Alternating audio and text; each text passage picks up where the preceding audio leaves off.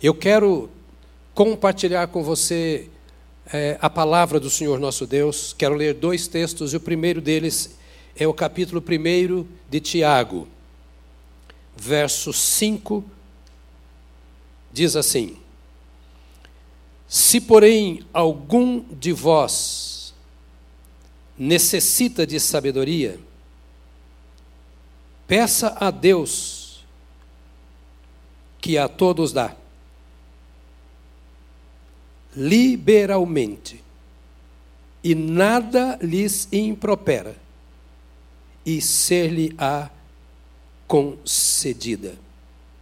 Peça, porém, com fé, em nada duvidando,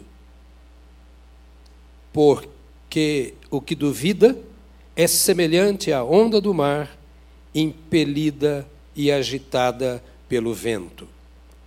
Voltemos agora ao verso 2. Meus irmãos, tende por motivo de toda alegria o passardes por várias provações. Note que Tiago está falando que isso, inclusive, é sabedoria. Ter motivo de toda alegria, passardes por várias provações sabendo que a provação da vossa fé, uma vez confirmada, produz perseverança. Ora, a perseverança deve ter ação completa para que sejais perfeitos e íntegros, em nada deficientes. E agora, primeira epístola de Pedro, capítulo 1. Bendito o Deus e Pai de nosso Senhor Jesus Cristo, que, segundo a sua muita misericórdia, nos regenerou para uma viva esperança, mediante a ressurreição de Jesus Cristo dentre os mortos, para uma herança incorruptível, sem mácula, imarcessível, reservada nos céus para vós outros, que sois guardados pelo poder de Deus, mediante a fé, para a salvação preparada para revelar-se no último tempo. Nisso exultais.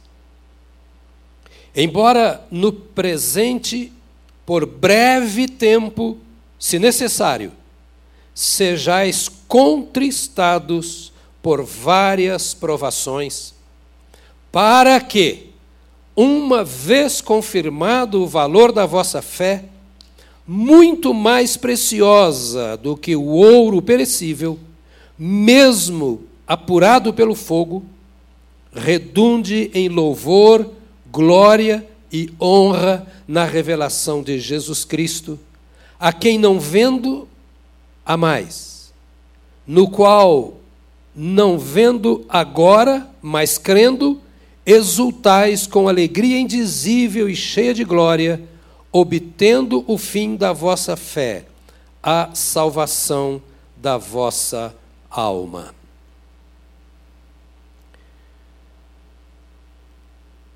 Estamos sendo assolados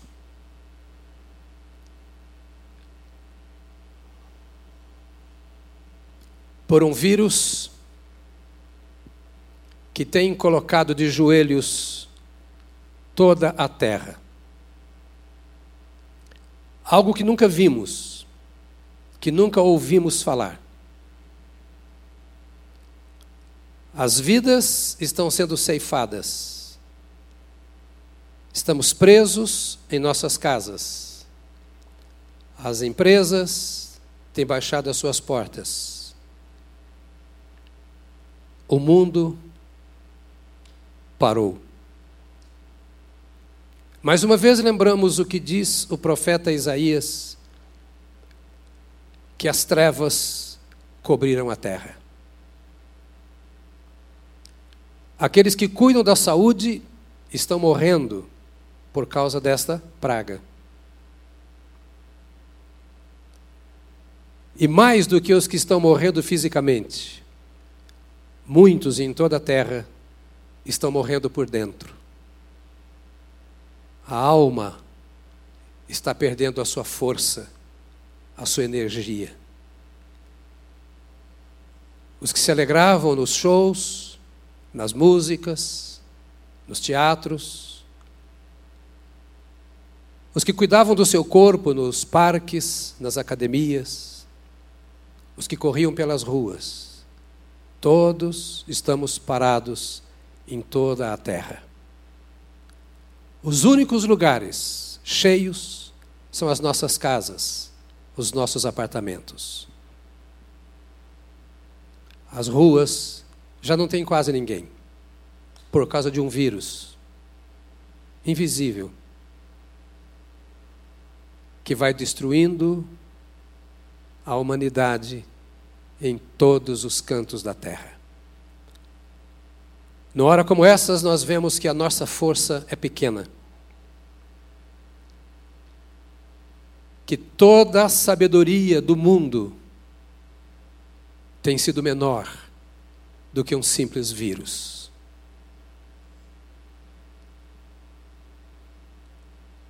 Em muitos lugares há pranto, pranto nos hospitais, prantos nas ruas, prantos nas casas.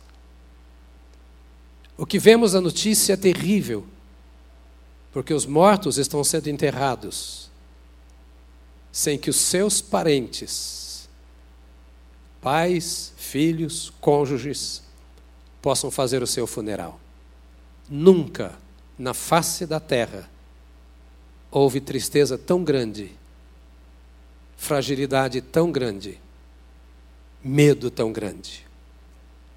Nós que pensamos que somos fortes, que somos sábios, que somos grandes, que somos poderosos.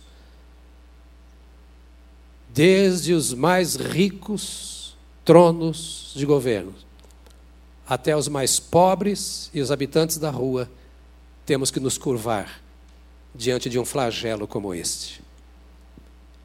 Se há alguma coisa que isso tudo pode nos trazer, é a convicção de que nós precisamos de algo que seja maior do que tudo que nós já vimos, do que tudo aquilo que nós já descobrimos. Se há algo que nós precisamos descobrir com sinceridade em nossa vida, é que existe um poder maior do que a nossa força. Que existe uma graça que supera a desgraça que nos cobre. Se há algo que nós precisamos entender, é que há alguém que governa este mundo e que é o único que pode parar a assolação que cobre a terra. Meus amados irmãos, minhas amadas irmãs, queridos amigos, esse é um tempo de pararmos um pouco para pensar se no meio de toda uma desgraça existe alguma fonte que possa nos trazer amparo, alívio, graça, sossego ao coração, esperança para toda a nossa vida. E se há uma das grandes delícias na palavra de Deus que nós podemos descobrir, é a de que existe sim um poder maior do que as nossas fraquezas. Que existe sim uma vida maior do que a morte que assola. E que isso Deus tem colocado à nossa disposição. Deus quer que nós descubramos que da parte dele há alguma coisa que levanta a nossa alma, que fortalece o nosso ser, que anima o nosso íntimo, que nos dá força e esperança para continuar no meio de tudo isso e que impede que nós sejamos abatidos e que a nossa alma não seja corroída. Porque pior do que a morte física que está acontecendo Pior do que a tristeza que muitas vezes abate a nossa alma, que nos incomoda, as dúvidas que vêm, os cuidados que nós tomamos, pior do que tudo isso é quando a alma está murchando, quando o interior está morrendo e Deus quer que dentro de nós existe alguma coisa que Ele colocou que é maior do que tudo o que nós possamos temer, e é maior do que a nossa fraqueza, e é maior do que a nossa força. Na verdade, eu gostaria de dizer que não há mais problemas para nós, ou não haveria mais problemas para nós, depois que nós conhecemos o Senhor Jesus, aquele que é o caminho, a verdade e a vida. Mas nesse campo que eu vou chamar hoje duramente de um campo de desgraça, essa vida, que é uma vida coberta por tanta coisa ruim, nós precisamos parar um pouquinho e pensar na grandeza do Senhor nosso Deus, que nos cobre, que nos cerca, que nos envolve, que nos anima com uma palavra de esperança. Há uma saída nesta hora e Deus quer que nós descubramos essa saída e Ele quer mudar isso dentro de nós, no nosso interior.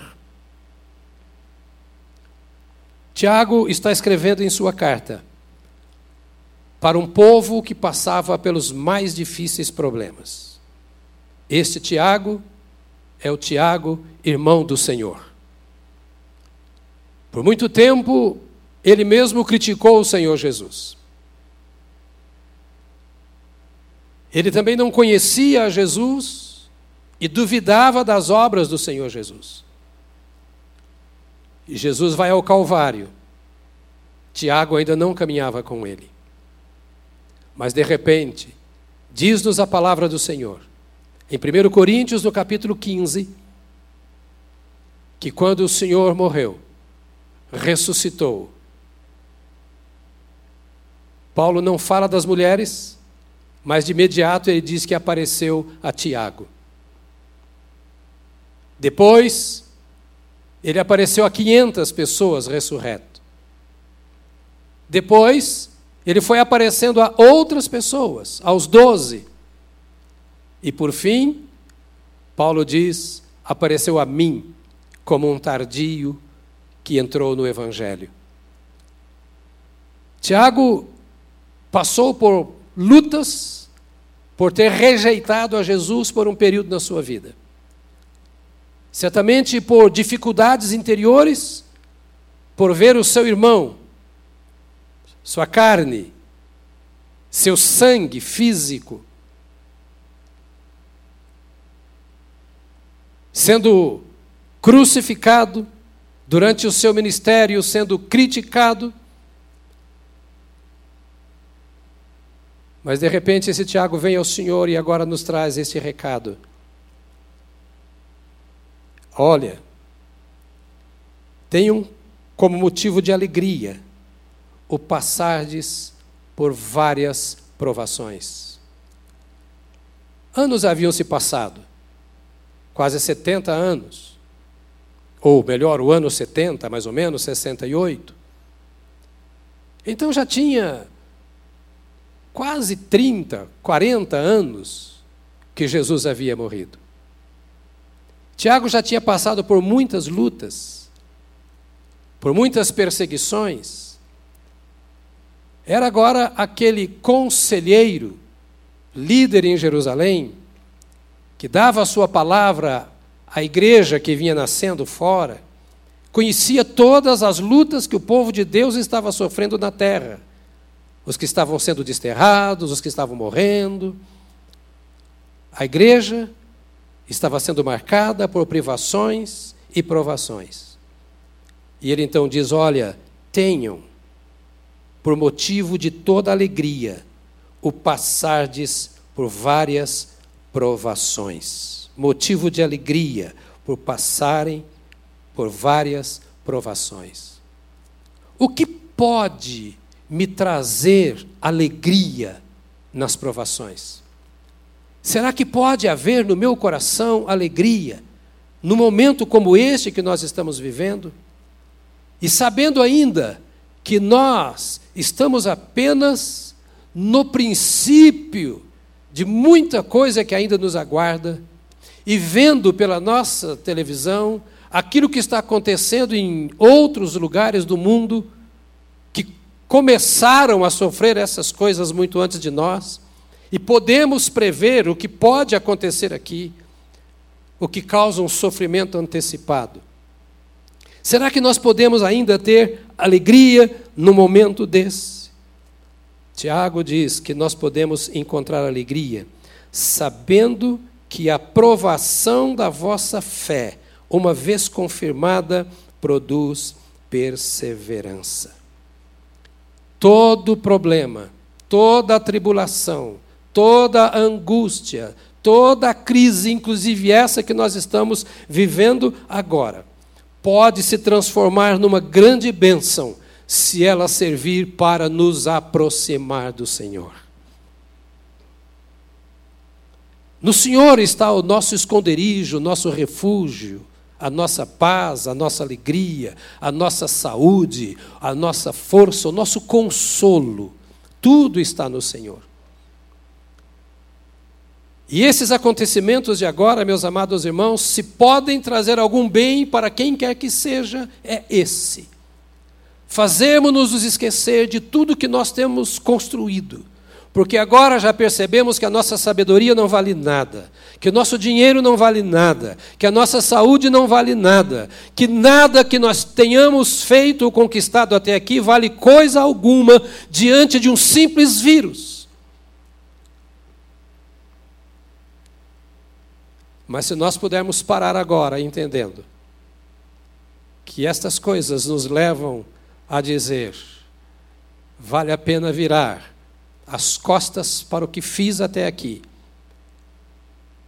e pensar um pouco mais em qual é o meu relacionamento com aquele que controla todas as coisas. Não adianta nós discutirmos a origem.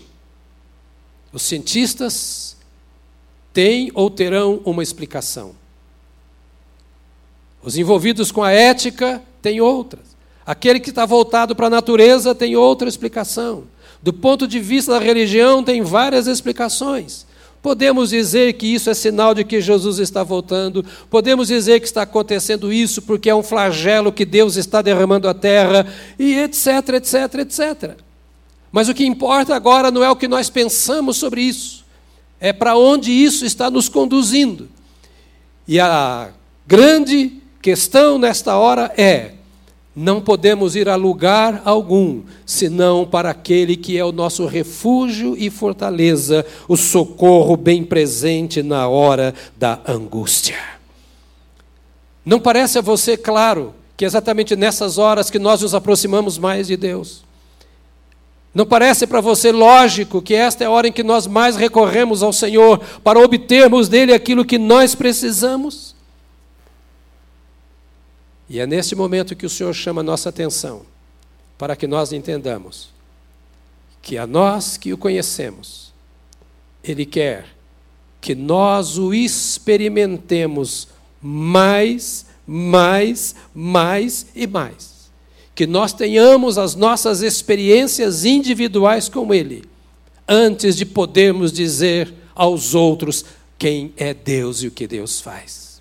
É hora da igreja levantar-se. É hora de cada crente se colocar firme diante do Senhor.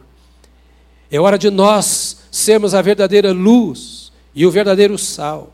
É hora de nós experimentarmos daquele que é fonte de bênção tudo aquilo que nós ouvimos nos templos, tudo aquilo que nós cantamos, tudo aquilo que nós falamos aos nossos amigos. É hora disso se transformar em realidade no nosso interior. Deus está nos dando agora um tempo para, fechados dentro das nossas casas, nos aproximarmos mais do Senhor nosso Deus. Deus está nos dando um privilégio agora, de no meio de toda esta tribulação sem saída, podermos mergulhar na comunhão com Ele para experimentarmos aquilo que Davi ou o salmista experimentou e proclamou no Salmo 116, um dos meus salmos preferidos: Amo o Senhor, porque Ele ouviu a voz do meu clamor. Amo o Senhor, porque porque ele ouviu a voz do meu clamor.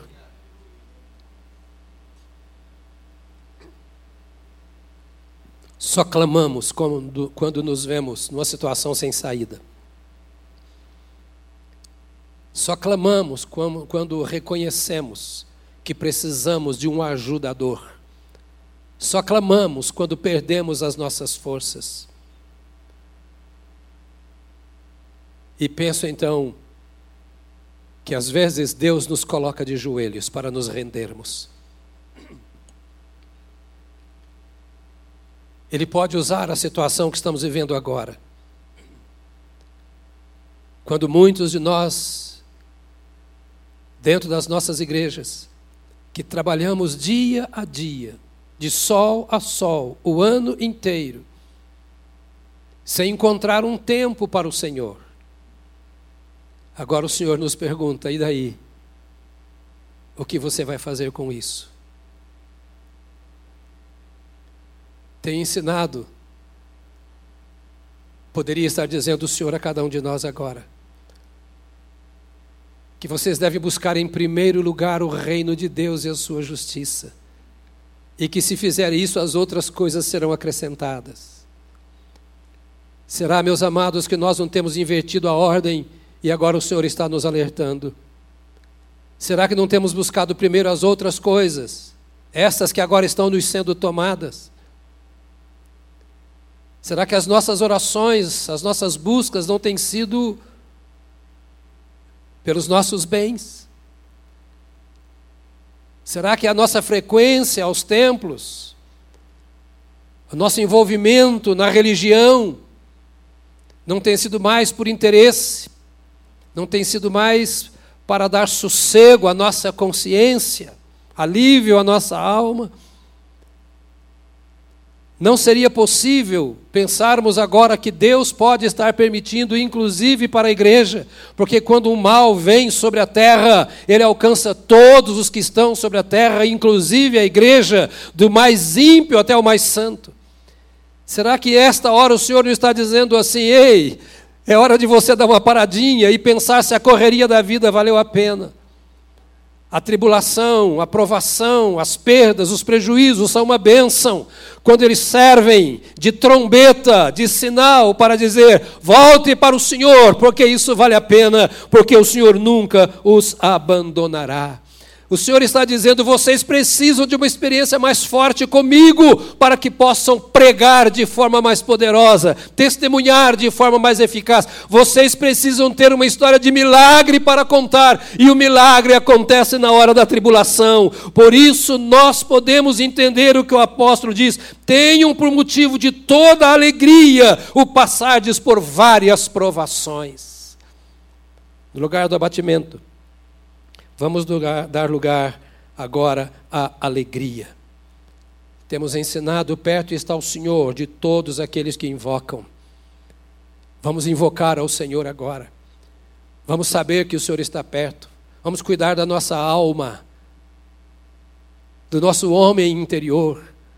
Vamos trazer esta presença de Deus no sentido de fazer o Senhor crescer dentro de nós a sua voz, o seu poder, a sua palavra, as realidades do Senhor. Vamos transformar esse tempo de choro em tempo de súplica, em tempo de comunhão com o Senhor, porque Ele está perto, mas Ele está perto de todos os que o invocam. E os que invocam significa aqueles que os chamam para dentro, para o domínio do seu interior, para o controle do seu ser, não vamos entregar a nossa alma ao que vemos no noticiário, as nossas emoções, aquilo que os nossos olhos veem. Vamos permitir nesta hora que o momento de tribulação que nós estamos passando, de fraqueza que nós sentimos, se transforme realmente em momento de comunhão com o Senhor nosso Deus, de caminhada com o Senhor nosso Deus. Naum disse: O Senhor é bom.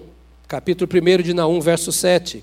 O Senhor é bom um refúgio em tempos de angústia. Ele protege os que nele confiam. Vou repetir, Naum, capítulo 1, verso 7. O Senhor é bom, um refúgio em tempos de angústia. Ele protege os que nele confiam.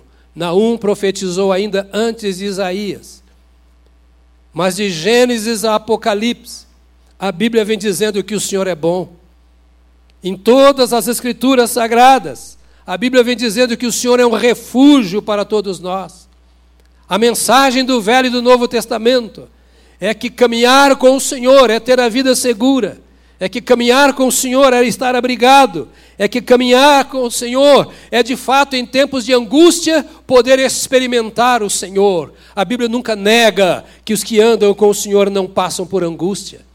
A Bíblia não ignora a realidade de que aqui neste mundo nós temos aflições, creiamos ou não em Deus. A diferença é que aquele que está no Senhor encontra refúgio na hora da aflição, proteção na hora da aflição. Talvez alguns de nós venhamos a morrer. Eu, quem sabe, você que está me ouvindo, quem sabe.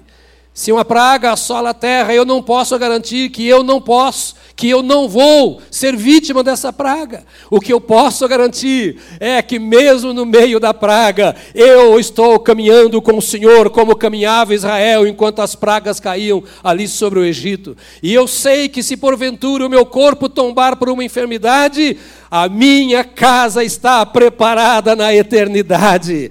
A morte não assusta aquele que mora, que se abriga no Senhor.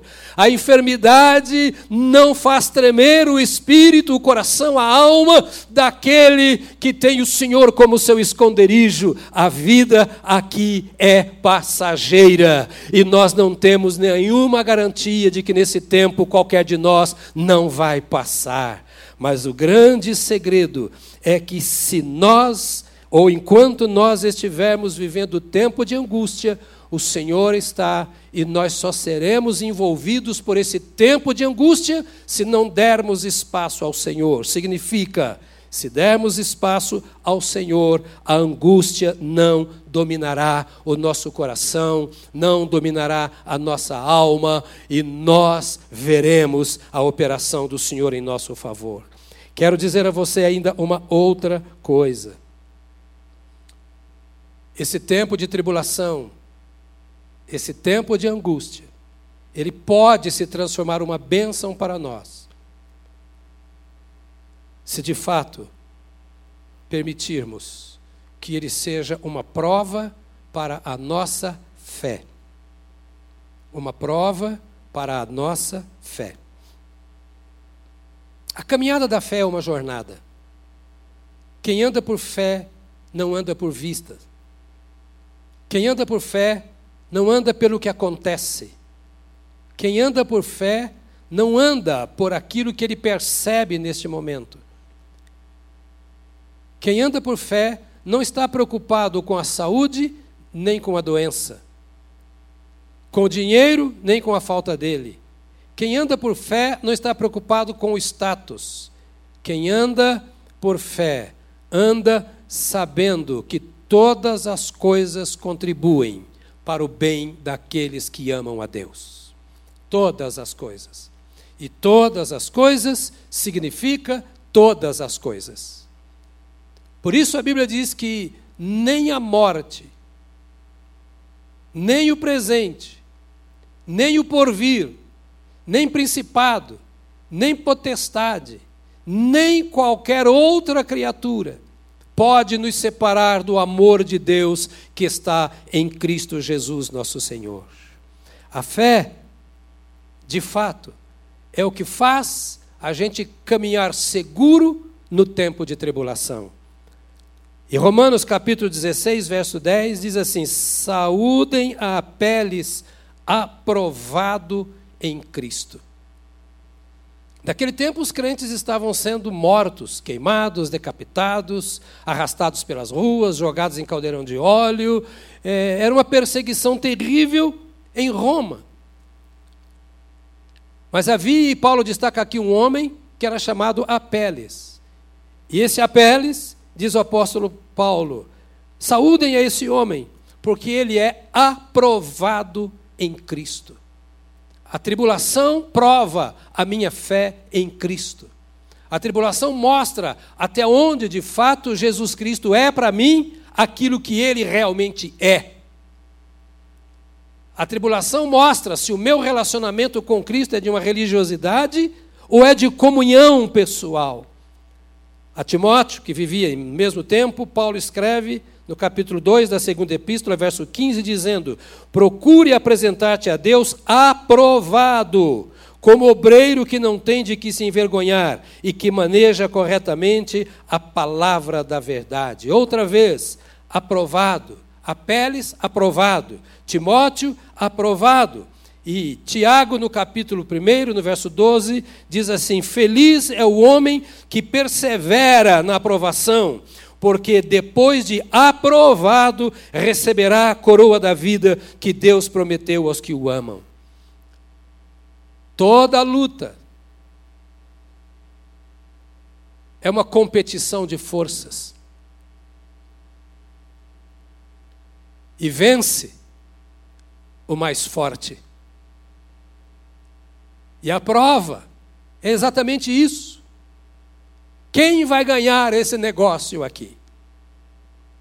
E nesse momento é hora de olharmos para o nosso interior, não para o outro, não para a enfermidade, não para as notícias, não para as possibilidades, não para a igreja, mas olhar para o nosso interior e buscar o tipo de fé que nós temos e perguntar assim: quem vai vencer esta batalha, ó minha alma, ó meu interior, ó meu espírito? Quem vai vencer? Quem vai estar andando de pé?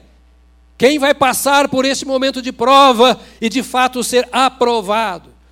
Não é o fato de termos perdido qualquer bem, não é o fato de termos adquirido qualquer enfermidade, mas é o fato de passarmos bem esta hora, permitindo que o Senhor controle as nossas emoções. É hora de, em Cristo, nós estarmos acima das circunstâncias. Tomarmos aquela posição semelhante a Davi diante de Golias. Eu tomo as armaduras de Deus e vou estar de pé enquanto o Senhor Jesus me permitir. Meus irmãos, considerem motivo de grande alegria o fato de passardes por diversas provações, pois vocês sabem que a prova da sua fé produz perseverança, e a perseverança deve ter ação completa, a fim de que vocês sejam maduros e íntegros, sem lhes faltar coisa alguma. Passarem por diversas provações. Provação é uma situação que me coloca diante de um quadro que está acima das minhas forças, numa condição que por mim mesmo eu não posso superar, eu não posso vencer.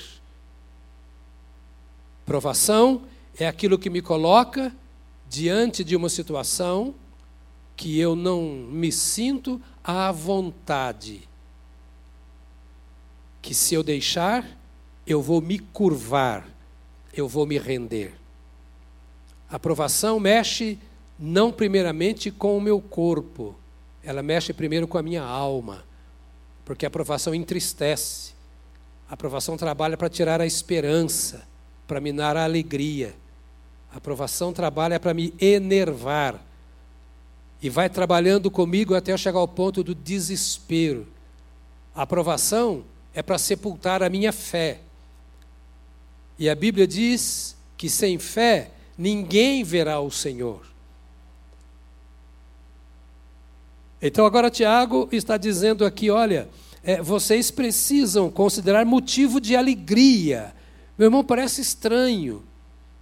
Estou caminhando para o encerramento desta fala, mas eu queria que você pensasse nisso. Parece que crente é, é um ser de outro mundo, é o que Tiago está dizendo. Ter alegria na provação. Ele está dizendo: Eu quero que você se encare como se você fosse um atleta. Você foi preparado a vida toda para isso. Você passa o tempo na academia.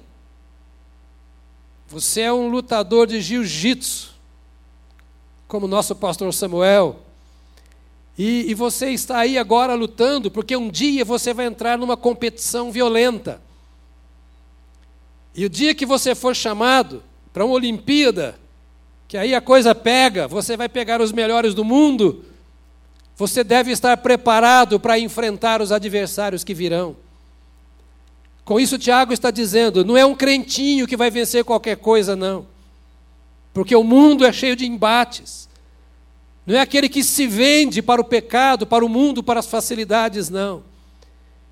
Ele está dizendo: vocês têm que entender que o dia a dia é dia de prova, É momento de treino. Você está numa academia, fortalecendo os seus músculos, criando estratégias, criando coragem, para por fim, quando você tiver que enfrentar de fato a batalha, a luta, quando você tiver que enfrentar as provações, o seu dia a dia vivido anteriormente tenha te preparado para agora você estar de pé, como Jesus estava de pé, carregando a sua própria cruz, e foi assim até ser crucificado. Meu amado irmão, o que o Senhor está chamando a nossa atenção nesta hora, nós que ainda estamos ouvindo, estamos saudáveis, é que tipo de caminhada tivemos? Andamos um cristianismo de folga, de lazer, de brincadeira? A Disneylândia cristã? Ou de fato nós temos enfrentado os pequenos adversários, as pequenas provações, as pequenas tentações? que vêm no dia a dia, e Deus permite que venham para irem fortalecendo as nossas fibras, os nossos nervosismos, as nossas raivas, e tantas coisas que têm dominado a nossa vida lá na família, lá fora na rua. Nós temos superado essas coisas, agora o Senhor está dizendo: veja, diante da possibilidade de você morrer, morte causada por um pequeno vírus, como está a sua alma, como está a sua fé? Você está preparado para esta luta? Você está preparado para esta hora? Você está preparado para encarar este inimigo? E Tiago diz aqui: olha, vocês devem considerar o motivo de alegria, ou seja, suba no ringue, satisfeito, dizendo: estou preparado para isso. Entre na batalha, diz: Estou preparado. Deus trabalhou a minha alma. Eu não perdi tempo na minha caminhada, eu não perdi tempo na minha vida. Deus preparou o meu coração para esta hora. Muitas vezes, aqui mesmo nesse tempo, temos citado o versículo: Porque quer vivamos, quer morramos, somos do Senhor. Quantos de nós temos repetido isso aqui em voz alta muitas vezes? Agora chegou a hora de nós dizermos de fato pela fé isso. Quer vivamos, quer morramos, somos do Senhor. Não há desespero diante desse quadro. Se nós estivermos de pé com alegria, dizendo agora é hora de passarmos por esta provação. E esta prova, esta provação diz: vocês sabem que a prova da sua fé produz perseverança. É passar esta hora com essa fé perseverantemente. Perseverantemente. Porque a perseverança deve ter ação completa, a fim de que vocês sejam maduros e íntegros, sem lhes faltar coisa alguma. Isso significa fé e perseverança produz maturidade. É isso, amados. É esse o momento que estamos vivendo. É o momento de nos curvarmos perante o Senhor, permitindo que a nossa fé se desponte. Porque quando a nossa fé cresce, nós encontramos a resposta.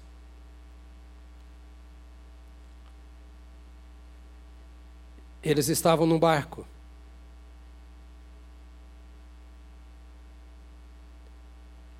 Ao cair da tarde, ou antes, melhor, uma outra experiência antes.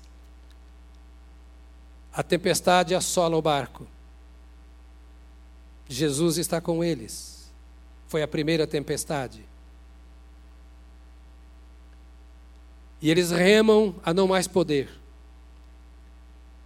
E de repente clamam ao Senhor. Você conhece a história.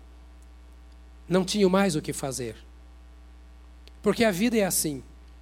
A gente vai remando em água, águas calmas e também em águas bravias. E às vezes chega o um momento que a gente perde as forças.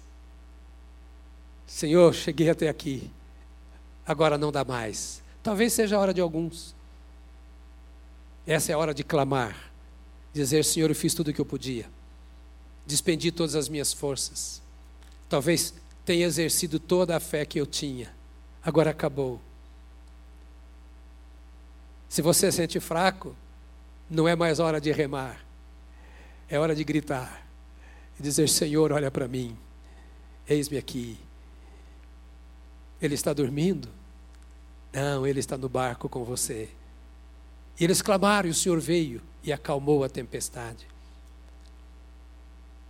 Pouco tempo depois acontece uma segunda tempestade. A vida é assim, de tempestade em tempestade, de conflito em conflito, de doença em doença, de praga em praga, de emprego em desemprego. A vida é assim, de todos nós. Era assim a vida dos discípulos. Veio uma segunda tempestade.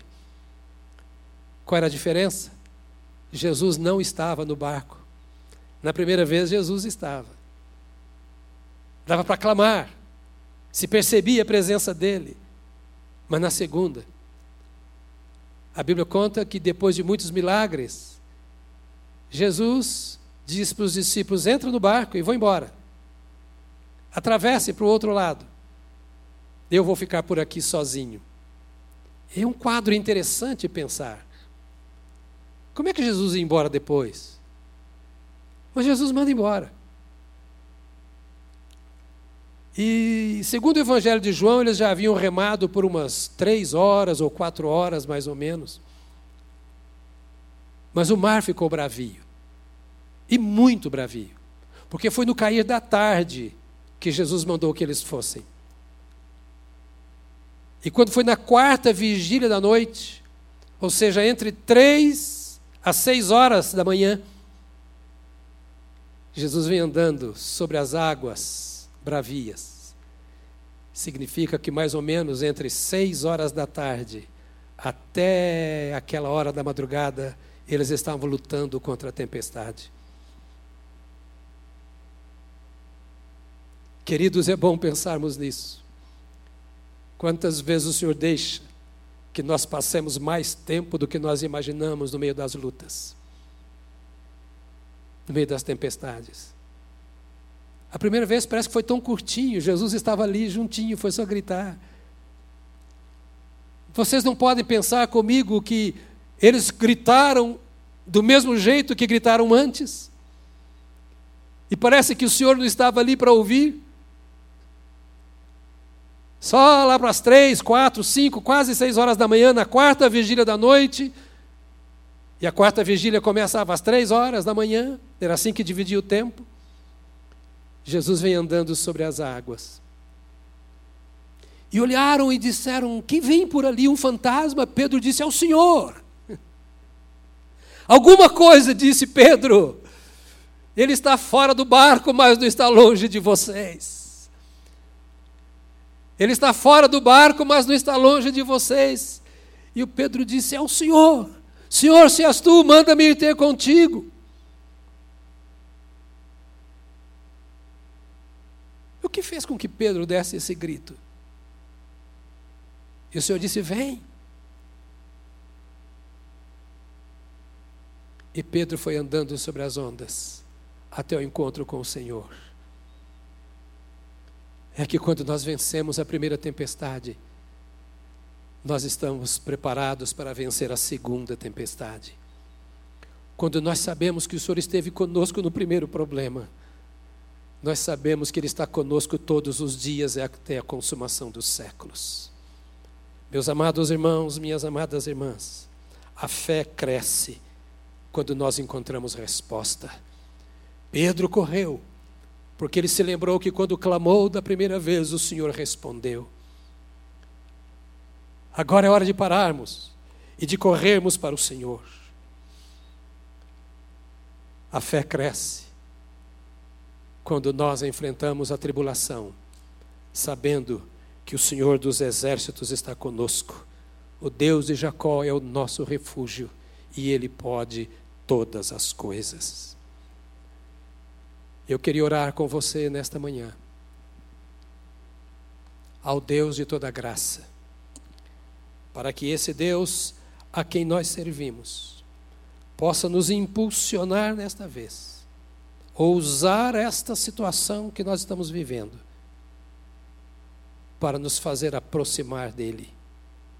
Que você que me ouve, seja você crente ou não crente, se curve em sua alma nesta hora na presença do Senhor, dizendo: oh Deus, só tu controlas o universo, e eu me aproximo de ti para experimentar-te e não apenas ter a tua resposta. Pai, Que tempo precioso esse que temos de lutas, de provas. Nós nos encontramos diante da nossa fragilidade, da nossa impotência. Não há remédio para o mal que nos persegue. Não há ciência. As nossas mãos estão vazias. E a alma de muitos, ó Senhor, está repleta de insegurança, de ansiedade, angústia. Mãos vazias e coração pesado. Ó oh Deus, nós levantamos a nossa voz e clamamos pela manifestação do Senhor, que é o nosso socorro. Vivemos aqui, Senhor, em um verdadeiro vale de lágrimas neste tempo. Pais chorando, filhos chorando, famílias amedrontadas. Não temos resposta para as nossas perguntas. E vemos, ó Deus bendito, como nos dias do Egito, o anjo da morte passando pelas nossas portas e pelas nossas janelas. O quadro, Senhor, é terrível. Mas nós clamamos nesta hora, mais uma vez, pelo sangue do Cordeiro. Nós nos voltamos para o Senhor e antes de todas as coisas, te pedimos, ó Pai, perdoa os nossos pecados. Perdoa-nos pelas nossas iniquidades. Perdoa o teu povo, ó Senhor. Temos sido tão autossuficientes, tão orgulhosos. Temos ignorado a verdade da tua palavra. Temos valorizado mais o presente século do que a vida eterna que está no nosso interior. Temos feito o que não te agrada e tão pouco do que te agrada. Temos sido mais deste mundo e vivido mais para ele do que termos do que sermos do Senhor e vivermos para o Senhor. Perdoa-nos. Perdoa-nos. Perdoa os nossos cônjuges perdoa os nossos filhos, perdoa os nossos irmãos, perdoa os nossos pais. Nós nos humilhamos na tua presença, nesse tempo de provas. Nós nos humilhamos aos teus pés pela nossa nação. Nós clamamos a tua misericórdia por essa terra seca. Nós clamamos ao Senhor pela manifestação do teu poder. Nós não queremos primeiro saúde. Nós não te pedimos primeiro que nos livres da morte. Nós te pedimos um verdadeiro encontro com o Senhor primeiro. Que os nossos amados, que os nossos vizinhos, que a nossa cidade se curve diante do Senhor. Deus eterno, o pecado tem corroído as vidas, tem destruído a santidade do teu povo. Temos levado, Senhor, uma vida literalmente leviana na tua presença. E, Senhor, isso tem trazido muitas vezes juízo do céu sobre nós e nós não percebemos. Nós clamamos nesta manhã, Pai das luzes, Pai de misericórdia, derrama mais uma vez o poder perdoador do sangue de Jesus Cristo, primeiramente sobre o teu povo. Venha sobre nós a tua misericórdia. Venha sobre a tua igreja a tua misericórdia. Lava, Senhor, lava, lava, lava, lava e atrai-nos para ti. Que esse seja o momento de sermos atraídos para o Senhor, para nos encontrarmos contigo a todo tempo e a toda hora. Tira a leviandade do meio do teu povo e traz o compromisso sério contigo que esta hora de prova, que esta hora de luta, que esta hora de medo para muitos, seja transformado num tempo de encontro verdadeiro, de renovação, de reavivamento, de abertura de corações para o derramamento do teu Espírito Santo, de de fato vivermos aquilo que a tua palavra diz que sem ti nós nada podemos fazer, e se nada podemos fazer é porque sem ti nós não somos nada. Deus da graça, que esse tempo nos aproxime de Ti e traga a manifestação da Tua presença à nossa vida. Ó oh, Senhor, que a nossa fé seja aumentada nesse tempo. Que haja experiências pessoais tão grandes com o Senhor, que nós nos levantemos como homens e mulheres de fé, não de religião, mas de fé não de igreja, mas de fé. Aumenta a nossa fé. E ó Deus, se é verdade, e a tua palavra diz que é, então é verdade, que nós somos bem-aventurados quando passamos por tempo de tribulação, ou seja, que nós somos mais do que felizes quando passamos por tempo de infelicidade, é porque a infelicidade está no tempo e não na nossa vida, e nós queremos viver este tempo, nele a vida do Senhor. Então, que nesse tempo aquilo que tu és se manifeste através de nós e que nós cresçamos na fé e que nenhum de nós, Senhor, se perca, que nenhum de nós caia da fé, que nenhum de nós se distancie da fé, mas que nós sejamos purificados, aperfeiçoados e aprovados na fé que temos no Senhor nesse tempo que nós estamos vivendo. Cubra as minhas ovelhas, estas que tu confiaste a mim. Cada membro da Igreja Batista do Povo Oro especialmente por eles nesta manhã. Desde a criança que está no ventre da mãe, até o mais idoso desta casa. Desde o mais novo na fé, até o mais antigo. Do mais experiente ao menos experiente.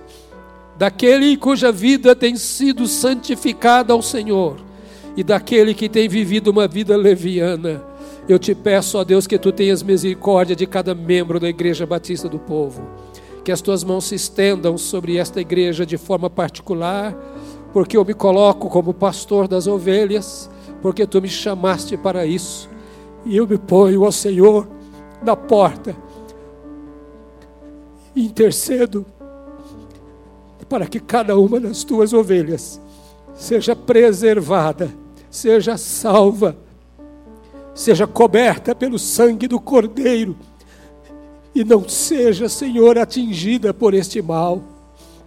Deus da graça, perdoa as minhas ovelhas, santifica as minhas ovelhas.